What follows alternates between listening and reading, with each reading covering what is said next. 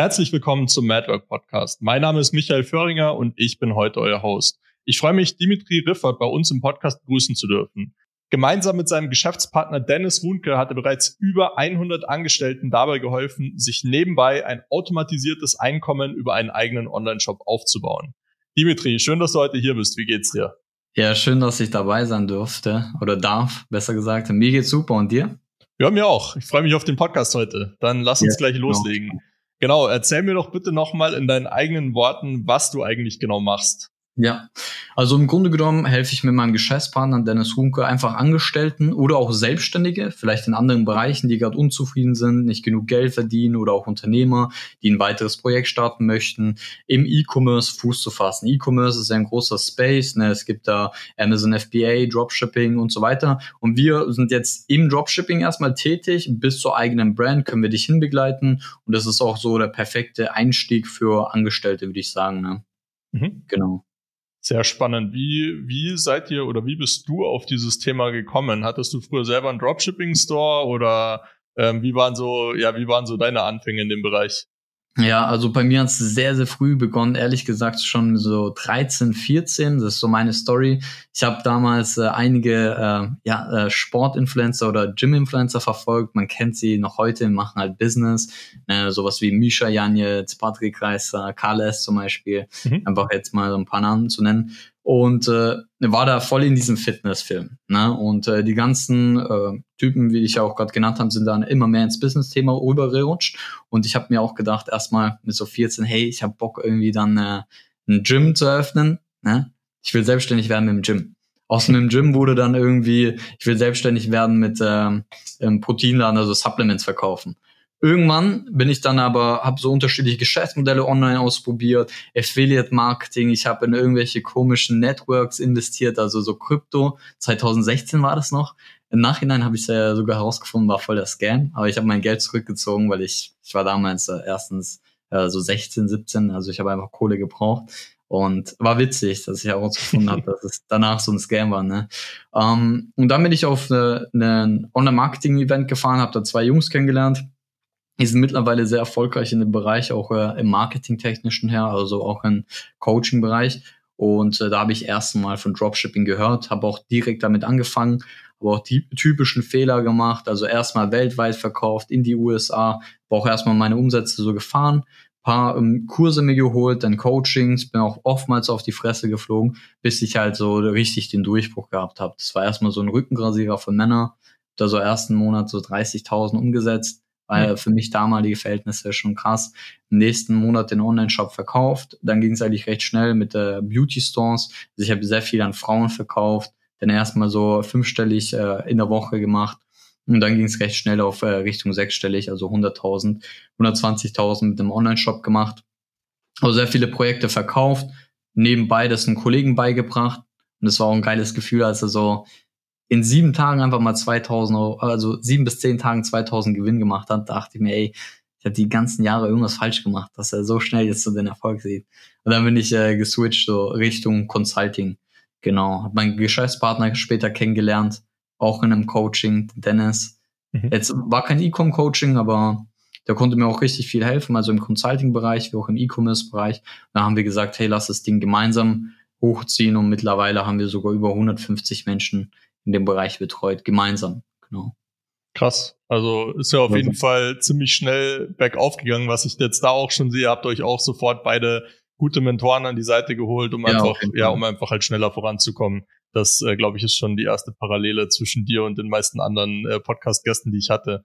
Ähm, was ich ganz lustig finde, dass du auch gesagt hattest, dass du den äh, Misha und den Patrick, dass du den früher gefolgt hast, naja. war bei mir eins zu eins das gleiche. Ich hatte den Patrick sogar, ich glaube, vor drei oder vier Wochen im Podcast. Ah, ähm, cool. Die Folge kommt wahrscheinlich erst in ein paar Monaten raus, aber ähm, ja, weil wir noch ein paar in der Pipeline haben. das war, war ganz spannend, weil ich ihn halt wirklich damals auch so, ich glaube, ich war damals 18 schon oder so, habe ich auch immer den Patrick verfolgt und, und die ganzen Jungs und habe halt auch so diesen Switch mehr zu Business gemerkt. Inzwischen ja, ja. sind sie ja sogar eher so Richtung Mindfulness und, und äh, nochmal genau. in eine andere Richtung gegangen, aber ja, ganz interessant. Ähm, ja, ist ganz witzig. Ich hatte früher auch meinen eigenen Dropshipping-Store. Das ist jetzt schon sehr, sehr lange her. Das waren wirklich so meine Anfänge online und ja. ich kenne das Gefühl halt, wie es ist, wenn, wenn eine Sache zum ersten Mal richtig abhebt und wenn eine Kampagne halt voll durch die Decke geht. Also mhm. ich hatte damals ein Produkt, das war so ein so ein Luftsack, äh, den den keine Ahnung, so ein Sitzsack, den du mit Luft füllst und den zudrehst und dann konntest du dich halt draufsetzen. Und ja, ich weiß noch, es war so Anfang Sommer und da ist natürlich das Produkt, weil es halt perfekt so für für einen See oder sowas ist, ist natürlich voll durch die Decke gegangen. Und mhm. das war das erste Produkt, das ich hatte, das halt wirklich funktioniert hat, das jetzt nicht Free Plus Shipping war, sondern das halt auch richtig Marge drauf hatte. Mhm. Und mhm. ähm, ja, ich hatte damals, ich hatte irgendwie eine Broad-Kampagne, super basic, alles ein Video, das einfach zeigt, wie das Ganze funktioniert. Ist halt voll durch die Decke gegangen. Ich habe irgendwie dann 300 Euro am Tag ausgegeben im Schnitt. Ich hatte fucking drei Euro pro Kauf, ja, also nichts oh, einfach. Und ich hatte 18 Euro Marge auf dem Produkt. Das war wirklich krank. Ähm, ist ungefähr fünf Tage richtig gut gelaufen und ich habe es halt natürlich immer mehr hochskaliert.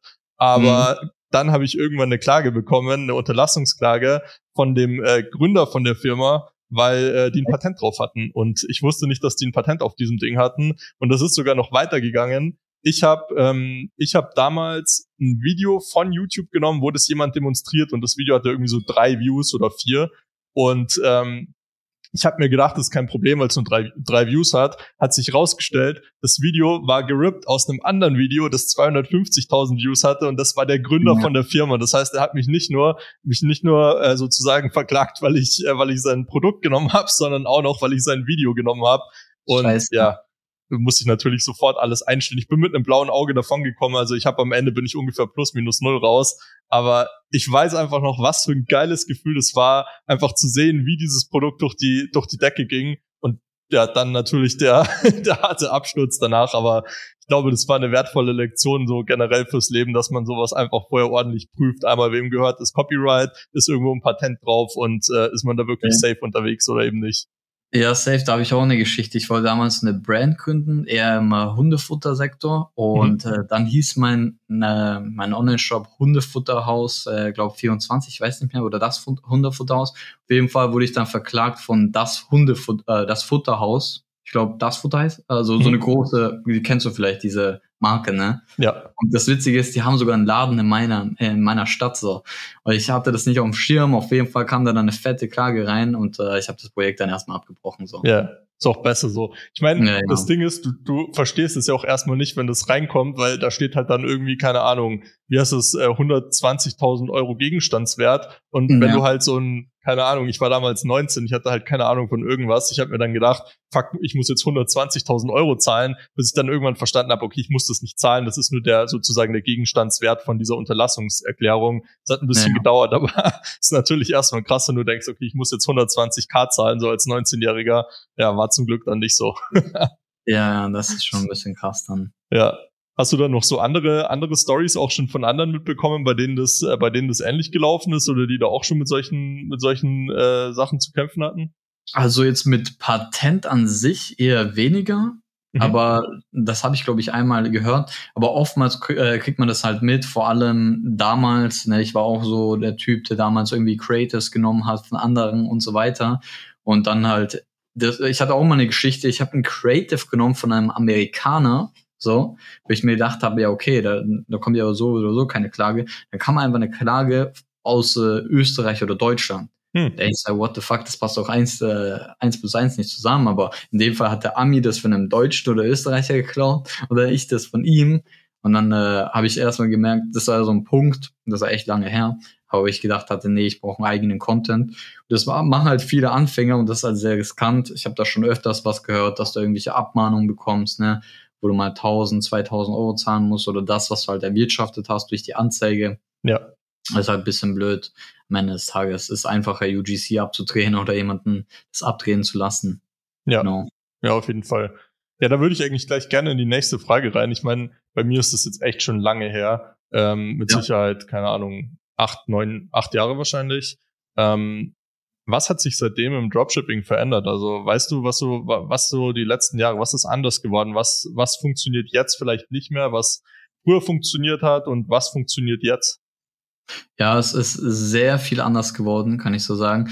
Weil damals konntest du einfach so ein shitty Dropshipping, also wirklich ein scammy Online-Shop aufbauen. Du äh, konntest äh, Produkte verkaufen mit keiner Marge, also so 10, 15, selbst 20 Euro ist schon grenzwertig. Also sowas, was du gesagt hast, 18 Euro Marge, ist halt heutzutage das geht nicht mehr bei der Skalierung, ne? Weil so erstens die sind die Werbekosten, die steigen ja dauerhaft, ne? Auf Facebook, äh, auf äh, jeglichen Plattformen, vor allem auf Facebook, auf Meta, mhm. die äh, CPM-Preise. Konkurrenz ist halt viel größer geworden. Sprich, du brauchst bessere Landeseiten, also Online-Shops in dem Falle, Produktseiten so, die mehr Vertrauen sorgen und bessere Creatives. Das ist auf jeden Fall das, was anders geworden ist und höhere Margen, vor allem bei der Skalierung. Weil ich habe damals auch ein Produkt verkauft, wenn ich mich so daran erinnere, für so 12 Euro mal. Ne, also das hat im EK vielleicht ein Euro gekostet, aber das würde ich heutzutage niemals machen. Ja. So. Weil du kriegst einfach heutzutage keine drei Euro äh, Kosten pro Kauf oder so. Hm. Vor allem nicht bei der Skalierung. Das geht ja. nicht. Ja, voll macht Sinn. Ich kann mich noch äh, zurückerinnern, bevor ich dieses eine Produkt hatte, das so gut gelaufen ist, habe ich immer so Free Plus Shipping Zeug gemacht. Und ja. äh, mein Shop damals war Reiselust, also ich habe so Reiseaccessoires verkauft und ja. eins davon war einfach so eine Hülle für einen ähm, für einen Reisepass. Das Ding hat, hm, keine Ahnung, 50 Cent gekostet auf AliExpress damals und ich habe es halt, ich glaube, ich habe es für 6 Euro oder 8 Euro Versand oder so verkauft. Ähm, hm. Hab halt auch zwei Euro für den Kauf gezahlt, hat am Ende 50 Prozent Marge auf so ein Kackprodukt eigentlich. Ich hatte dann ja, auch mal so eine komische Uhr mit so einem Flieger drauf, das so über eine ja, Weltkarte geflogen ist. Also ja, eigentlich genau das gleiche damit. Von den Dingern habe ich wahrscheinlich, ich weiß nicht, zwei, drei, viertausend Stück verkauft oder sowas. Mhm. Aber ähm, ja, ich meine, war halt die Marge war eigentlich okay, so in Prozent gesehen, aber natürlich absolut nicht so spannend, wenn halt irgendwie drei Euro dann drauf sind oder so. Ja, ja, sicher, sicher am Ende des Tages. Und ja. was auch ähm, anders geworden ist, gerade wo du sagtest, zum einen natürlich die Produktqualität, ne, die Konkurrenz, das, was ich gemeint habe, war eine Sache, die ist mir gerade eingefallen. Das habe ich ja aber schon wieder vergessen. Vielleicht kommt sie wieder. Ja, vielleicht kommt sie wieder. Mal schauen. Wie, wie funktioniert das gerade mit den, äh, mit den Lagern? Weil ich weiß noch, ich habe damals immer aus China bestellt. Ähm, mhm. ist es inzwischen so, dass die viele Lager auch in Europa haben, dass die Versandzeiten kürzer sind oder ähm, bestellt man immer noch aus China oft? Ja, im Grunde genommen, ja, das ist, das hat sich massiv geändert. Das ist auch der Punkt, den ich ansprechen äh, wollte. Ah. Damals konntest du ja ganz entspannt über AliExpress so drei, vier Wochen, die Leute haben noch gewartet oder so. Heutzutage nicht mehr möglich, aber AliExpress, die arbeiten ja auch mit. Die haben jetzt auch äh, recht schnelle Versandzeiten. Also du könntest rein theoretisch auch so 12 bis 14 Tage Lieferzeit von AliExpress haben. Wir mhm. machen das oftmals über einen privaten Agent, also ein Agent, ne, der bestellt es direkt von der Manufaktur und schickt es nach Deutschland. Und da kannst du so Lieferzeiten von vier bis sieben Werktagen haben. Mhm. Viele Supplier haben auch irgendwie ähm, Lager in Holland, ne, in Belgien oder in den Orten, in Polen ab und zu auch mal. Und dann geht es natürlich recht äh, noch schneller, genau. Und vor allem, wenn du später skalierst, kannst du das auf äh, Masse entweder direkt zu dem Agenten einkaufen lassen oder der soll das verschiffen in ein Lager in Holland zum Beispiel, in den Niederlanden. Mhm. Genau. Ich weiß noch, als ich damals gestartet ähm, bin mit dem Ganzen, ich hatte nicht viel Startkapital. Ich habe da, keine Ahnung, vielleicht mit 1000 Euro oder sowas gestartet. Also ich meine, ich hatte mehr, aber ja. ich habe nur 1000 Euro da reingesteckt. Ähm, wie läuft es aktuell? Wie viel Startkapital braucht man realistisch, um mit Dropshipping zu starten? Ich empfehle, also die Sache ist die, zum einen die, deine Skills, okay? Wenn du gar keine Skills hast, dann brauchst du natürlich mehr Budget, weil du wirst einfach Geld verbrennen so. Wenn du Skills hast, okay, und du verstehst das ganze Game oder so, dann kannst du auch mit so ja fünf bis 7.000 sehr sehr gut starten. Ne? Du mhm. kannst schon ähm, zum Beispiel Samples bestellen mit deinem Logo, also geile Creators, weil das meiste geht aus für die Werbevideos, Werbefotos und das Marketing so an sich. Aber wenn du jetzt ein totaler Anfänger bist und äh, was ich nicht empfehle, ist, du kommst jetzt mit einem Startkapital, zum Beispiel nur für 5.000 bis 7.000 Euro rein und du hast keinen dauerhaften Cashflow-Zugang wenn du angestellt bist. Das war bei mir damals das Problem, weil du brauchst halt dauerhaften Cashflow. Das erste Projekt wird sehr wahrscheinlich scheitern. Auch wenn du in einem Coaching, in einem Mentoring bist oder so. Das zweite wird auch wahrscheinlich gegen die Decke fahren. Ist einfach so, du machst deine Fehler. Und dass du halt dauerhaft der Geld erstmal reinpumpen kannst, bis es wirklich sich solide läuft, du ein Projekt hast, welches du hochskalierst, deine Profits absahnst und dann kannst du das Ganze immer replizieren. Mhm.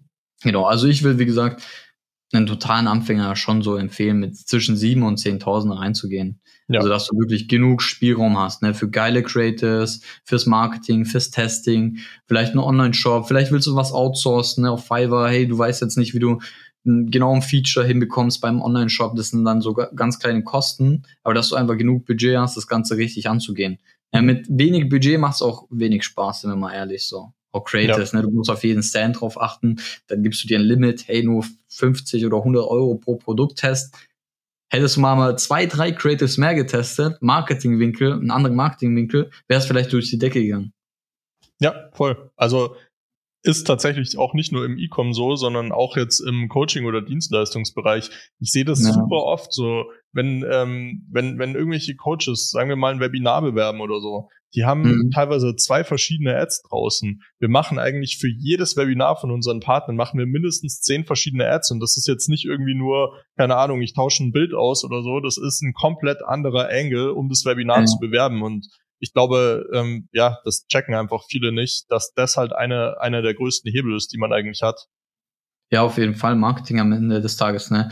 Das ist auch noch oftmals so die Denkweise von damals, hey, du brauchst ein Produkt, irgendwie eine komische Video-Ad aus Fiverr oder so und dann wird das halt durch die Decke gehen. Ja. Das ist halt heutzutage nicht mehr so, ne? Du brauchst halt, du testest unterschiedliche Marketing-Angles mit unterschiedlichen Werbemitteln, dazwischen können Bilder, Videos sein, so sehe ich mal beispielsweise auch GIFs oder so mhm. genau um zu schauen, was funktioniert denn bei der Audience.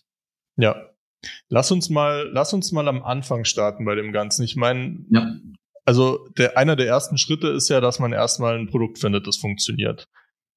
Wie hm, du gehst kannst, du da vor? Wo findest ja. du die Produkte? Du kannst so starten oder du startest mit der Nischenrecherche. Also wenn du auf gar keinen Nenner kommst, so ein Produkt, dann wähl erstmal eine Nische aus, in der du dich siehst. Dann beispielsweise in der Gartennische, Schwangerschaftsnische, Seniorennische, wo auch immer. Und dann kannst du ins Produkt drauf eingehen. Mhm. Also wenn du Schwierigkeiten hast mit der Produktrecherche, ne, weil dann kannst du diese Nische, dann findest du heraus, was haben die für Probleme, was gibt's dann für Lösungen, was kaufen die denn generell und dann gehst du in so Produkte rein. Oder du machst umgekehrt und machst erst Produktrecherche und dann tust du dich auseinandersetzen mit den Leuten, die das wirklich kaufen. So, ähm, jetzt zu dem Punkt, äh, Produktrecherche, wie ich das mache, viel über Facebook Ads Library, also das heißt über die Werbebibliothek. Ich gucke mal an, was andere Leute schalten und mhm. Menschenverstand einschalten. Amazon Bestseller kann man schauen oder halt, du brauchst auch bestimmte wie soll ich sagen, bestimmte Checkmarks, die du abhaken kannst. Hey, das Produkt hat eine X-Marge, ne, das passt. Du guckst auf, wir gucken immer auf bestimmte Metriken. Passt das Produkt überhaupt, ne? Auf sowas wie eine Marge, ist es ein Wow-Faktor oder löst es ein Problem? Evergreen oder saisonales Produkt. Das sind alles so Sachen, die spielen da rein. Und ich habe dann so eine Tabelle, wie auch unsere äh, Coaching-Teilnehmer, wo sie das dann einfügen. Und es gibt halt sehr viele Wege, gute Produkte zu finden. Ich sage immer so schön, es gibt also tausend Wege führen nach Rom und tausend Wege führen zu einem guten Produkt. Ja, du kannst Amazon Bestseller anschauen, du kannst aber auch nur auf Alibaba anschauen, du kannst Facebook Ads Library nutzen, sowas kostenloses, Google, Google Trends oder an sich Google Ads. Ähm, zum Beispiel wer Google Ads schaltet, Shopping-Kampagnen. Du kannst aber auch Tools benutzen. Ja, da gibt's sowas wie äh, Tradell oder Minea oder Foreplay. Ähm, was gibt's noch für Tools? Ja, zum also Ads bei und so weiter. Mhm. Und ich mache so gerne einen Mix aus äh, unterschiedlichen Sachen. Pinterest nutze ich gerne. Einfach mal durch den Homefeed scrollen und den Algorithmus pushen. Also das ist ein sehr guter Tipp an jeden. Ein kostenloses Tool nutzt Social Media an sich. Das heißt TikTok, Facebook und Pinterest, indem ihr da durchscrollt, ihr macht euch einen neuen Account und tut den Algorithmus triggern, dass er denkt, ihr werdet ein typischer Käufer, indem ihr auf äh, die Ad draufklickt. Ihr geht in Add to Card, ihr geht bis zum Checkout oder ihr kauft sogar mal ein Produkt. Einfach ein Dropshipping-Produkt, ein günstiges. 20 Euro, riskiert es, ist ja wurscht. Nur damit der Algorithmus denkt, hey, der interessiert sich für sowas. Und dann zeigt er dir die ganze Zeit Ads an. Ne? Und da kommst du echt auf geile Ideen. Ja. Zum Beispiel. Ja, super spannend. Also genau das Gleiche machen wir auch im Coaching-Dienstleistungsbereich. Ähm, ja. Du schaust halt einfach, was machen die Mitbewerber, ähm, was machen vielleicht Leute in den USA und im Coaching-Bereich genau. machst du natürlich nicht Add to Card, du trägst dich halt einfach mal ein irgendwo und dann kriegst du halt auch immer mehr davon ausgespielt und kommst dann halt auch auf Sachen, auf die du sonst nicht gekommen wärst, weil du gar nicht denkst, dass so eine Person überhaupt existiert. Also ganz spannend. Ähm, genau.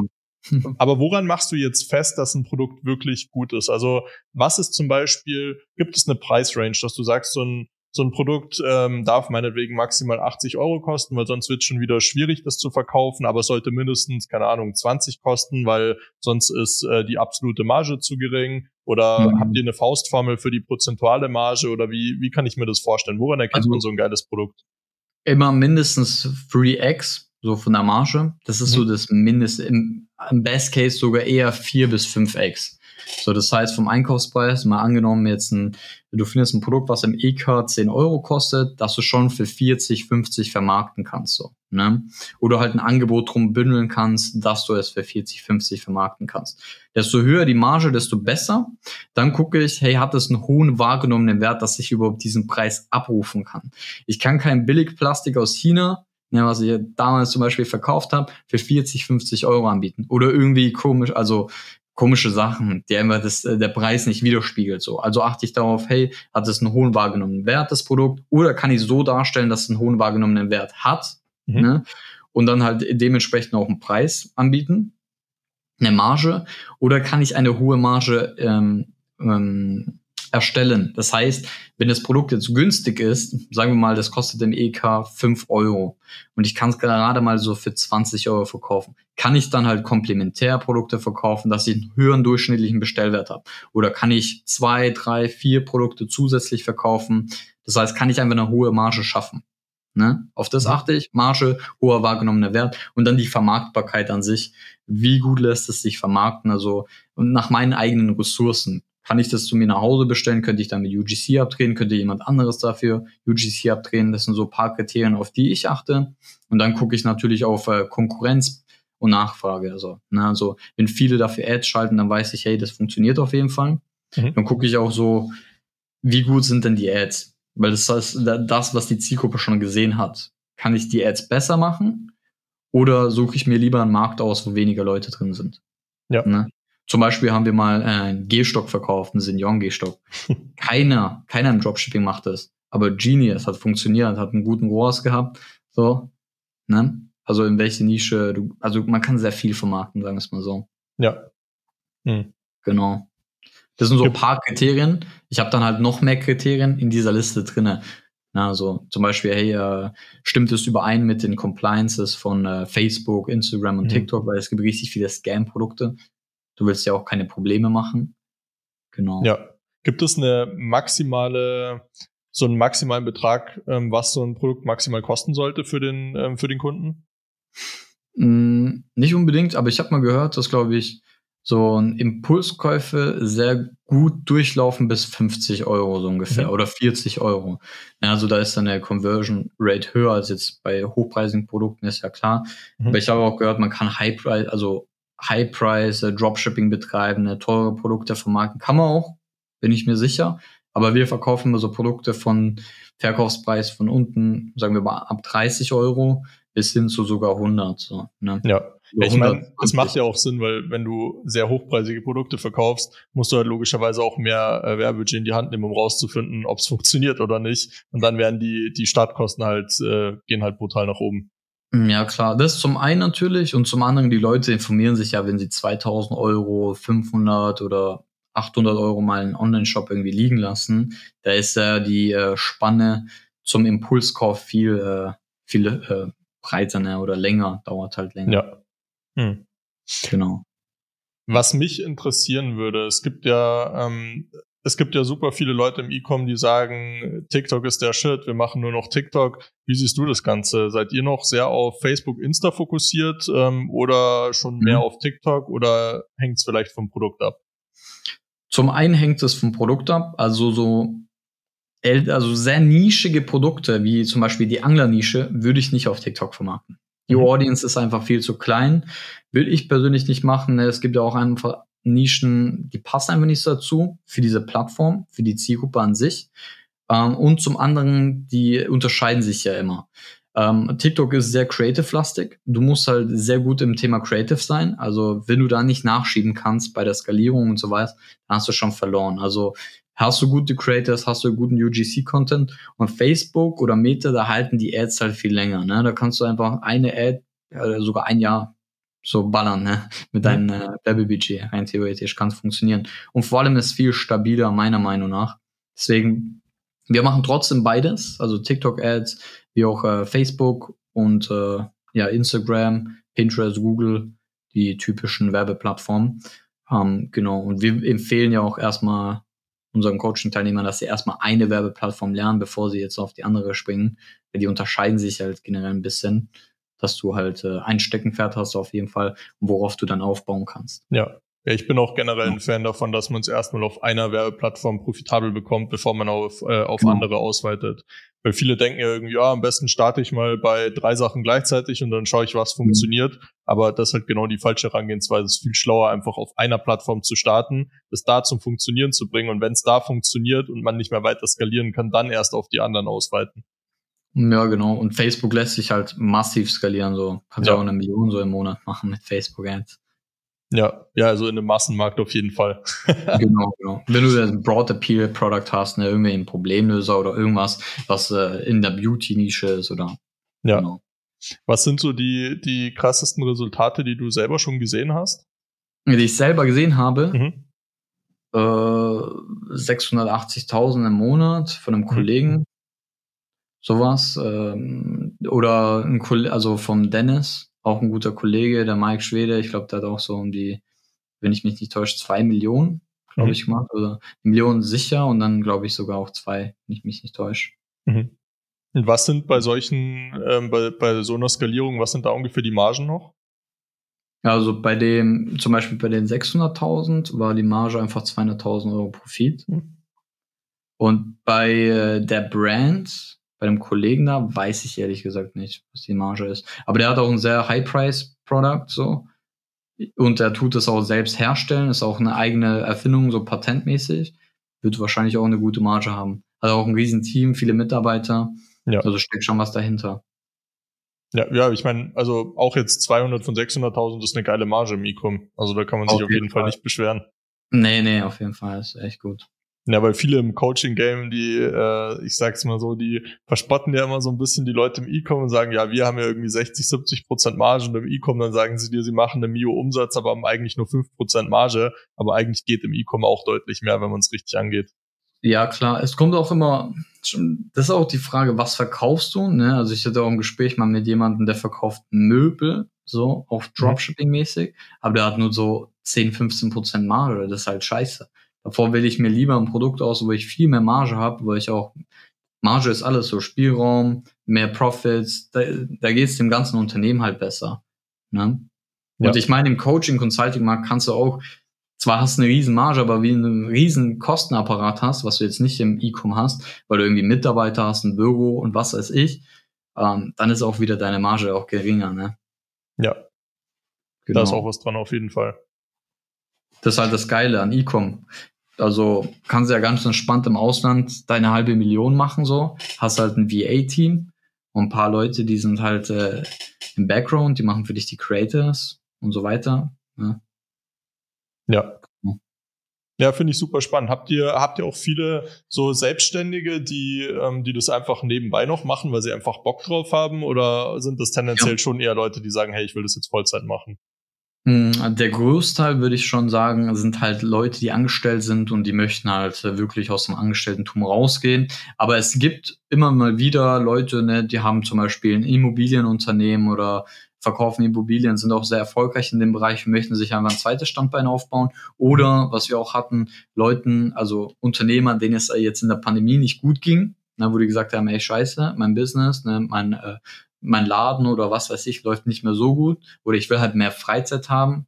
Ne? Es gibt ja unterschiedliche Gründe. Vielleicht willst du kein, nicht mehr Geld, aber im E-Commerce-Business halt automatisiert mehr Freizeit haben und dann kommen die auch zum Beispiel zu uns. Ja. Genau. Ja, macht Sinn auf jeden Fall. Ähm, was ich auch noch wissen wollte, wie siehst du das Thema AI im E-Commerce? Gibt es Nutzt mhm. ihr zum Beispiel schon viele AI-Tools, um irgendwo die Arbeit leichter zu machen oder keine Ahnung für vielleicht für Copywriting, für neue ja. Angles finden, für Produktrecherche, für was auch immer? Gibt es irgendwelche AI-Tools, wo du sagst, die haben schon wirklich einen großen Nutzen für mich aktuell? Auf jeden Fall ChatGPT, wenn du es richtig nutzen kannst. Ja. Aber du musst es richtig nutzen können, das ist halt die Sache.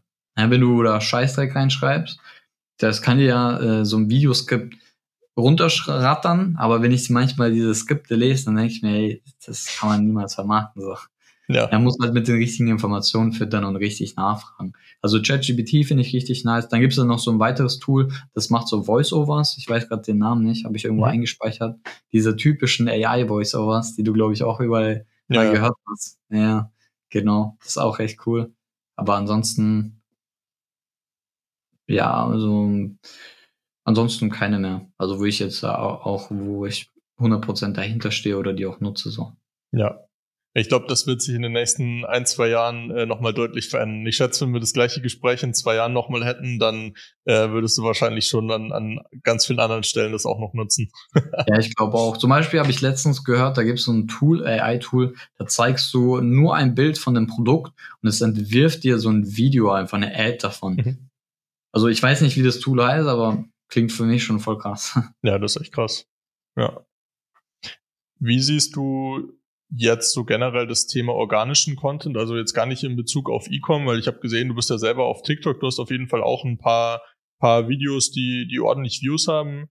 Ja. Ähm, wie siehst du das Thema für dich persönlich und was würdest du sagen, waren so die Erfolgsfaktoren für die Videos, die wirklich äh, ordentlich Reichweite bekommen haben?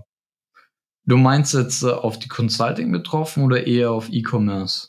Also das war jetzt auf die Consulting eher, aber ähm, mich würde auch interessieren, ob es im E-Com Sinn macht. Das hatte ich jetzt tatsächlich naja. gar nicht auf dem Schirm. Ähm, aber kannst natürlich auch gerne sagen. Also erstmal zu E-Com.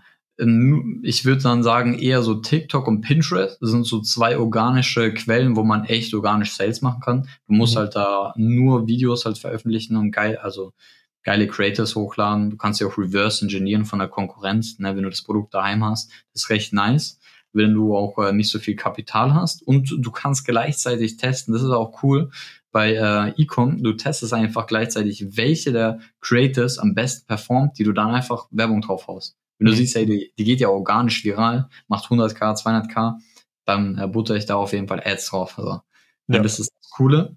Aber wie gesagt, ich, ich würde da eher empfehlen, nur Pinterest und TikTok so auszuwählen, weil Pinterest habe ich auch schon organisch Sales gemacht, ist auch cool. Und jetzt äh, zum Thema Consulting.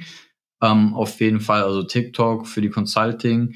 Allgemein, wenn man jetzt irgendwie ein Coaching, Beratungs- oder Agentur-Business hat, dann sollte man auf jeden Fall organisch da reingehen, weil die Reichweite ist gerade groß. Ne? Es bietet, TikTok bietet ja sozusagen ähm, Platz für alle. Und das ist ja das Geile. Auf Facebook oder so kriegst du keine Reichweite oder auf Instagram. Ist einfach eingeschränkt und da hast du eigentlich das Potenzial, an neue Leute ausgestrahlt zu werden.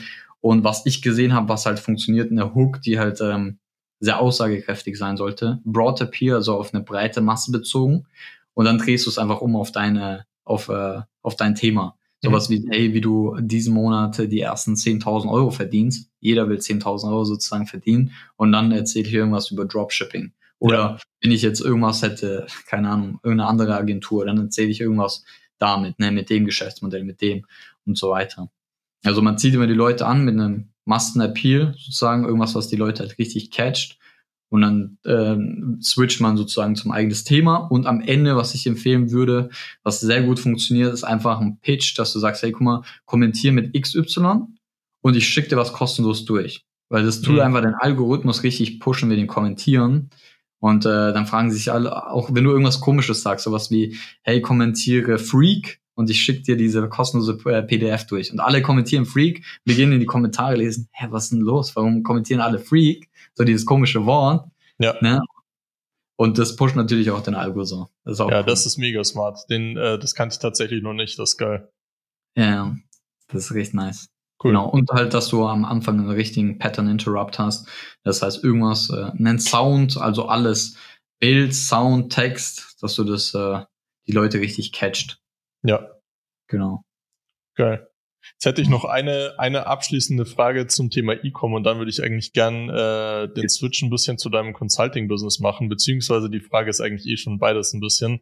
Ähm, okay. Was waren so die krassesten Kundenresultate, die ihr selber jetzt hattet im, im, mit, eurem, mit eurem Consulting? Also ähm, so mhm. was für Umsatzzahlen und auch in welchem Zeitraum, was ist da möglich? Ähm, zum Beispiel, ich hatte mal einen Kunden, das war echt krass, der hat den ersten Monat, also in den ersten drei Monaten einfach 100.000 Umsatz gemacht, mhm. 30.000 ungefähr Profit, als totaler Anfänger. Also war für mich echt crazy, also für einen totalen Anfänger. Da hatten wir auch Kunden, ähm, zum Beispiel den hat er Dennis da betreut, ist auch ein guter Kollege von uns, auf äh, 720.000, glaube ich, so im Jahr mit einem Fahrradshop zum Beispiel. Oder wir haben auch viele Kunden, die wir auf 50.000 im Monat gebracht haben. Mhm. Und in der Range, wo ich so die meisten, oder ein Kunde hat nach sechs Monaten auch so um die 64.000 gemacht in dreieinhalb Monaten wo ich so die Range sehe, dass die meisten Erfolge sehen, ist so bei unserer Zusammenarbeit nach so sechs Monaten, das ist so der Mittelpunkt. Die meisten ja. so den Durchbruch sehen dann, genau. Finde ich auch cool, dass du da eine realistische Zeitangabe gibst, weil ist mir auch vorher bei den, ähm, bei den, bei dem Budget, das du gesagt hast, schon aufgefallen. Es gibt halt Leute, die sagen irgendwie sowas wie, ja, du brauchst nur 1000 Euro, um damit zu starten und du kannst nach drei oder vier Wochen schon krasse Resultate haben. Und das finde ich cool, dass du das ein bisschen, bisschen realistischer darstellst und nicht ganz so, ganz so, ich sag mal, reißerisch. Ähm, wirkt halt einfach seriöser, finde ich geil. Ja, das ist halt auch fake. Meiner Meinung nach ist es fake. Ne? Ja. Es gibt so Durchbrüche, das habe ich halt gesehen auch. Zum Beispiel mit diesem einen Kunden da. Das gibt's, aber da sind halt viele Sachen einfach richtig gelaufen im ersten Moment. Aber ist oftmals halt nicht so, dass es erstmal alles richtig läuft. Sind wir ja. mal ehrlich. Egal, was man so startet. Vor allem, wenn man Anfänger ist. Hm. Ja, voll, ist so. Naja, genau. Ja. Alright, dann äh, lass uns jetzt mal den Switch ein bisschen zum Consulting machen. Ähm, wie lange macht ihr das äh, jetzt nochmal genau schon? Consulting seit also zwei Jahren gemeinsam und so mhm. ungefähr seit drei, dreieinhalb Jahren so auch einzeln. Ne? Der Dennis hat es davor mhm. alleine gemacht und ich auch und seit ungefähr zwei Jahren gemeinsam. Okay, und in dem Zeitraum über 150 Kunden betreut ist natürlich auch eine Ansage. Also das ist, ähm, ja, aber ist insgesamt halt ne, über meine, die ich noch davor einzeln betreut habe und wie auch mhm. Dennis eine. Ja. Genau. Hm, wie habt ihr damals die ersten Kunden gewonnen? Habt ihr irgendwie, keine Ahnung, habt ihr Kaltakquise gemacht? Kam das über organische Sachen rein oder habt ihr einfach direkt mhm. Ads geschalten? Wie war das bei euch?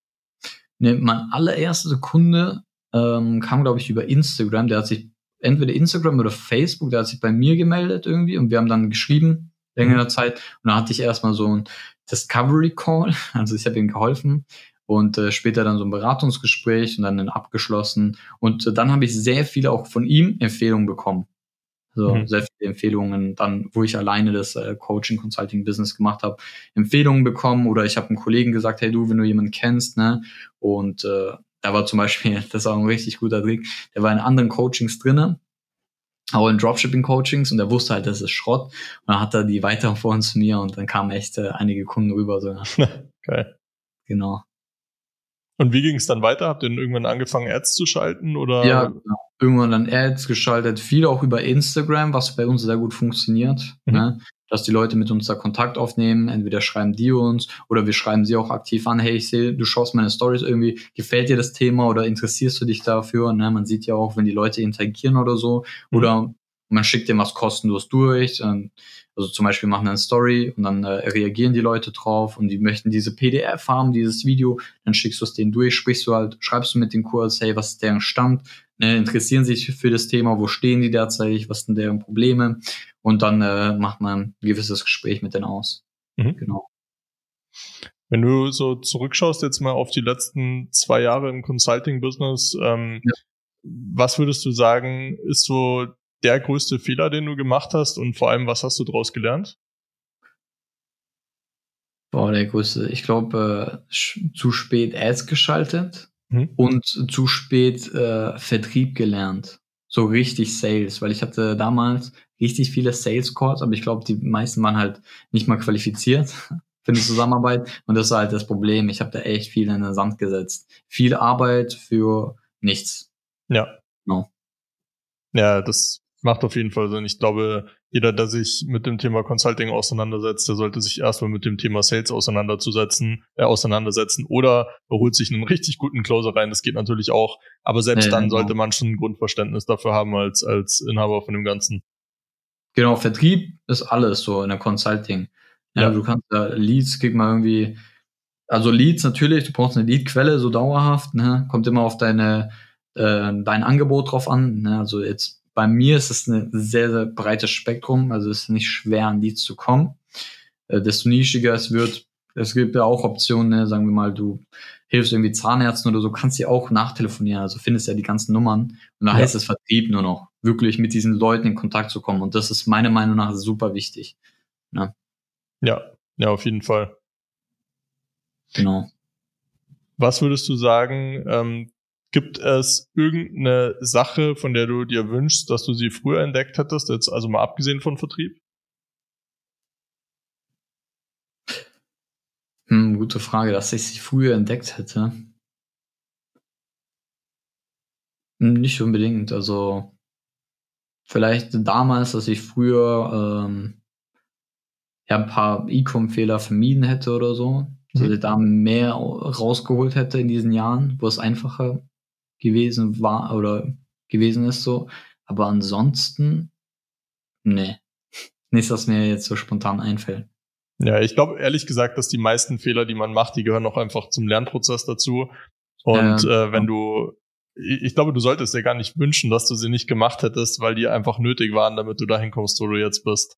Auf jeden Fall. Und das wird ja auch immer irgendwie einfacher, ne? Also die Barrier to Entry, um überhaupt erfolgreich oder ein bestimmtes Ziel zu erreichen, egal in welchem Bereich, meiner Meinung nach, egal ob es im Sport ist, egal ob es im Business ist, du musst einfach nur ein bisschen mehr als der Durchschnitt machen. Der Durchschnitt macht halt echt wenig. Ja. Wenn man sich wirklich das anschaut. Die meisten Leute sind echt faul.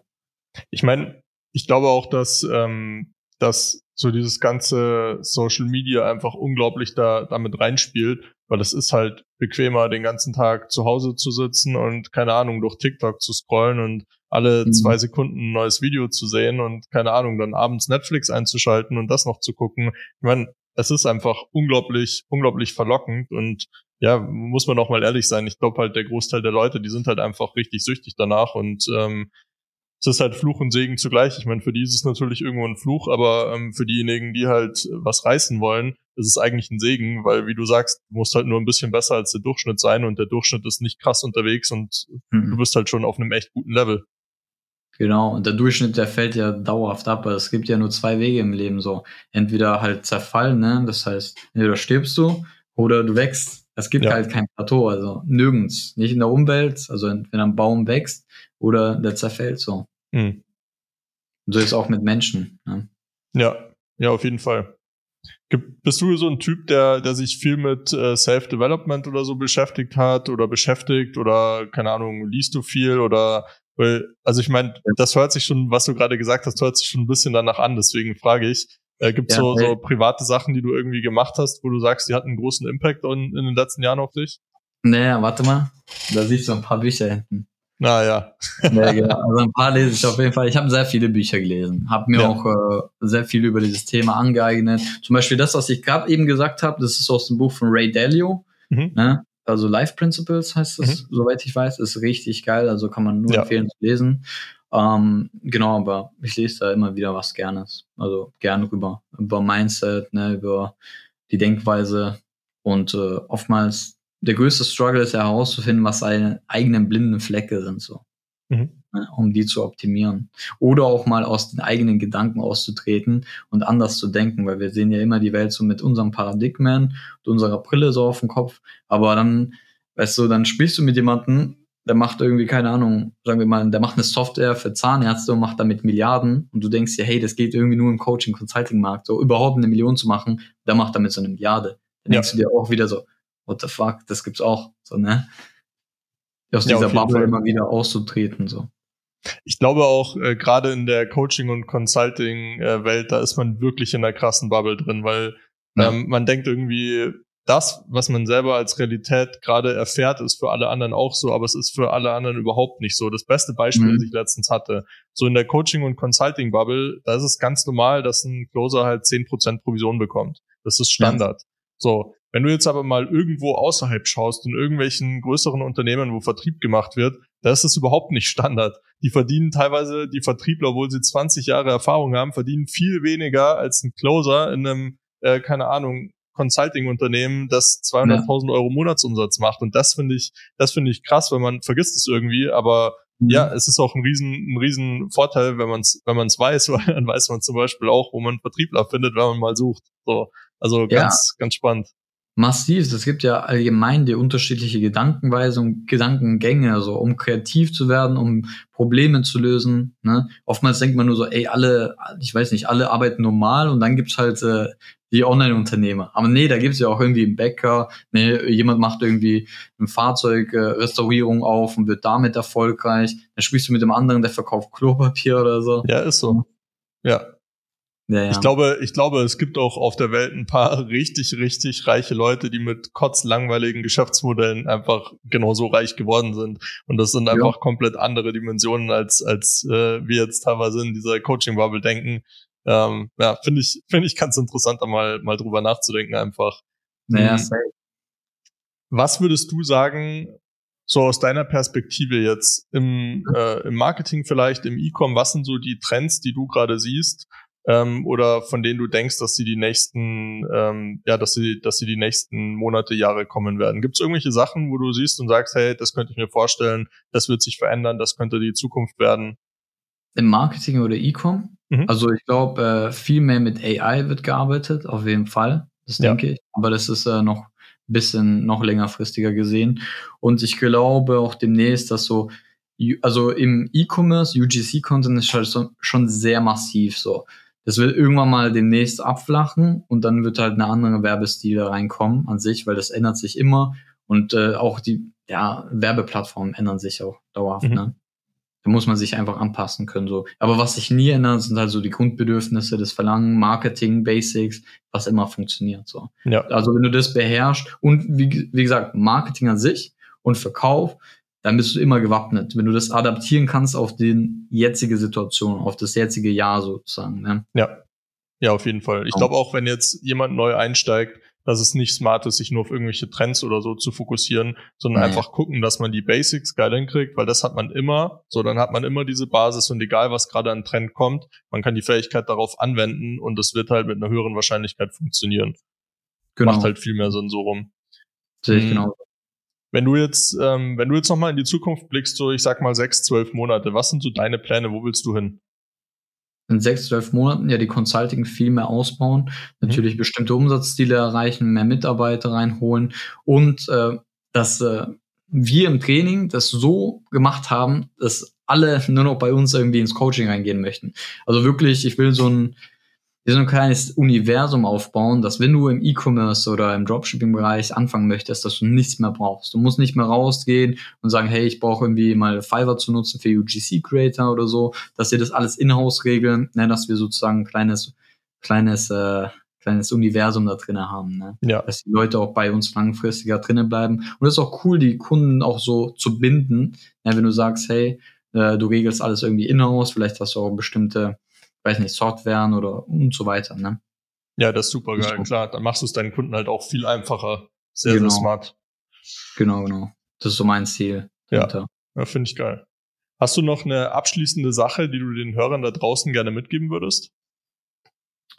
Ja, weniger TikTok konsumieren, Social Media sich dumm machen so und mehr irgendwie, vor allem in so einer jetzigen Zeit, wo massiv abgelenkt wird, ne, über die Medien, über bestimmte Kriege und so weiter, sollte man immer mehr den Fokus behalten und innere Ruhe, meiner Meinung nach. Ne? Ja. Wenn man auf den Boden der Tatsachen zurückkehrt, schaut zu, dass man selbst gesund ist, fit ist, dass man was für sich macht, ne?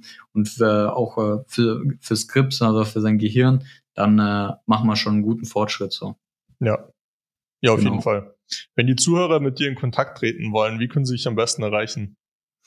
Ja, die können mich auf jeden Fall über entweder Instagram, DRICOM Consulting, also wie Doktor, sagen manche, und dann ICOM Consulting ohne Punkt halt, oder auf www.dicom- und dann consulting.de, da können sie sich auch gerne für ein kostenloses Erstgespräch eintragen.